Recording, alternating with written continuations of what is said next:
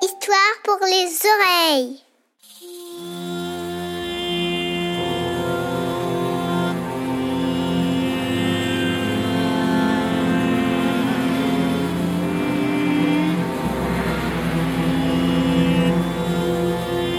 Ce soir, c'est Halloween. Margot et Lucas se préparent pour la chasse aux bonbons. Margot met son costume de sorcière avec un grand chapeau pointu et Lucas enfile son manteau de diable, met son masque et pousse un grand cri dans la chambre qui fait sursauter sa sœur. Oh, t'es pas gentil, Lulu. Tu m'as fait trop peur. Lucas lui fait un gros bisou et les voilà prêts pour partir sonner aux portes et demander des bonbons. Cette année encore, la récolte allait être bonne. Lorsque la nuit fut tombée, les deux petits-enfants sortirent tout doucement de la maison et partirent dans la rue du lotissement voisin. Il faisait noir. La lune n'était pas encore levée. Le vent faisait frissonner les feuilles des arbres. Margot et Lucas ne voulaient pas montrer qu'ils avaient un peu peur, mais ils se serraient très fort l'un contre l'autre. Voilà la première porte.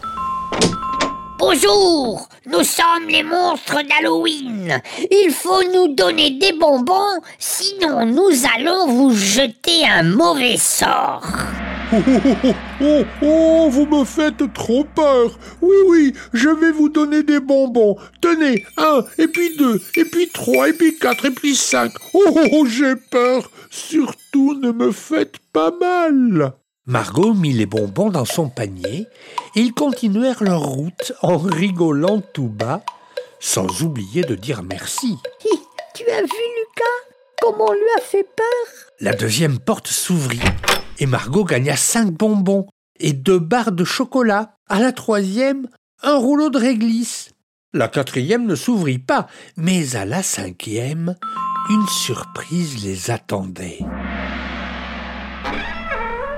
Bonjour, nous sommes les monstres d'Halloween. Il faut nous donner des bonbons, sinon nous allons vous jeter un sort. Bonjour les enfants.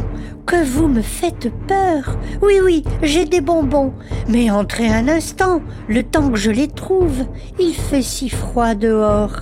Il ne faut pas rentrer, Lucas. Maman ne veut pas. Mais si, Margot, que tu es bête. N'aie pas peur. Cette dame est très gentille. La porte de la maison se referma. Le frère et la sœur se tenaient debout dans l'entrée et entendaient la dame s'activer dans la cuisine, ouvrant des tiroirs, refermant des placards. Et lorsqu'elle revint dans l'entrée, les deux enfants poussèrent un cri qui déchira le silence de la nuit. En face d'eux, à la place de la dame qui avait ouvert la porte, se tenait une affreuse sorcière avec un nez crochu et des dents pourries. Margot et Lucas crurent d'abord que c'était une farce et que la dame avait mis un déguisement. Mais quand elle tapa trois fois avec sa baguette magique sur la casserole qui se transforma en chaudron bouillonnant, ils comprirent qu'ils avaient affaire à une vraie sorcière. que vous me semblez appétissant. Vous voyez, j'ai préparé une soupe avec des serpents et des crapauds. Il me manque juste deux petits enfants bien dodus pour que la soupe soit vraiment délicieuse. Allez, oust, dans le chaudron, tous les deux. Non, non, laissez-nous par pitié. Nous avons plein de bonbons. Nous vous les donnons. Laissez-nous partir. La sorcière se radoucit. Mmh, des bonbons. J'adore les bonbons à l'orange. J'adore les bonbons au caramel, au citron.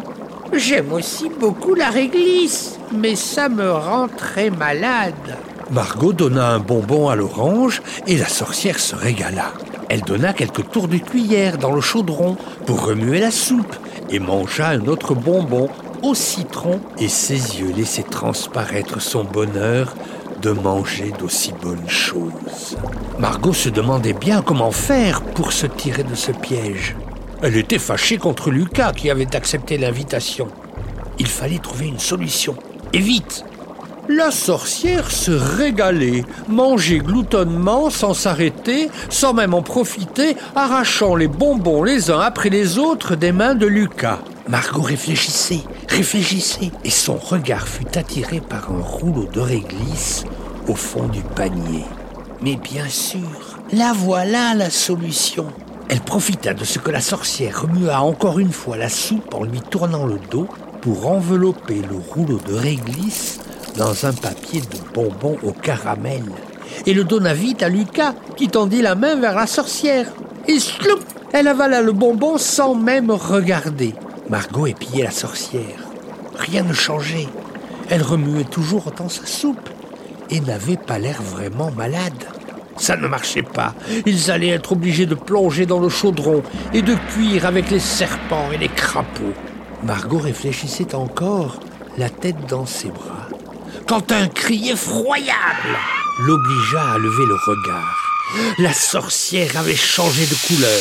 Son visage était tout bleu, de la fumée sortait par les oreilles et de son nez coulait un jus tout noir. Puis elle gonfla, elle gonfla, elle gonfla, et elle explosa dans un bruit assourdissant. Lorsque la fumée se dissipa, tout avait disparu. Adieu, sorcière, chaudron, serpent et crapaud. Margot et Lucas étaient assis sur le trottoir, l'un contre l'autre. Margot pleurait un peu et son frère essayait de la consoler. Nous sommes sauvés. Nous allons rentrer à la maison. Oh oui, mais promets-moi qu'on ne recommencera jamais cette bêtise. Margot avait compris ce que sa maman n'arrêtait pas de lui dire, qu'il ne fallait jamais suivre un inconnu. Cette histoire de sorcière lui avait vraiment servi de leçon. Et la prochaine fois, il demanderait aux parents de les accompagner. C'est promis.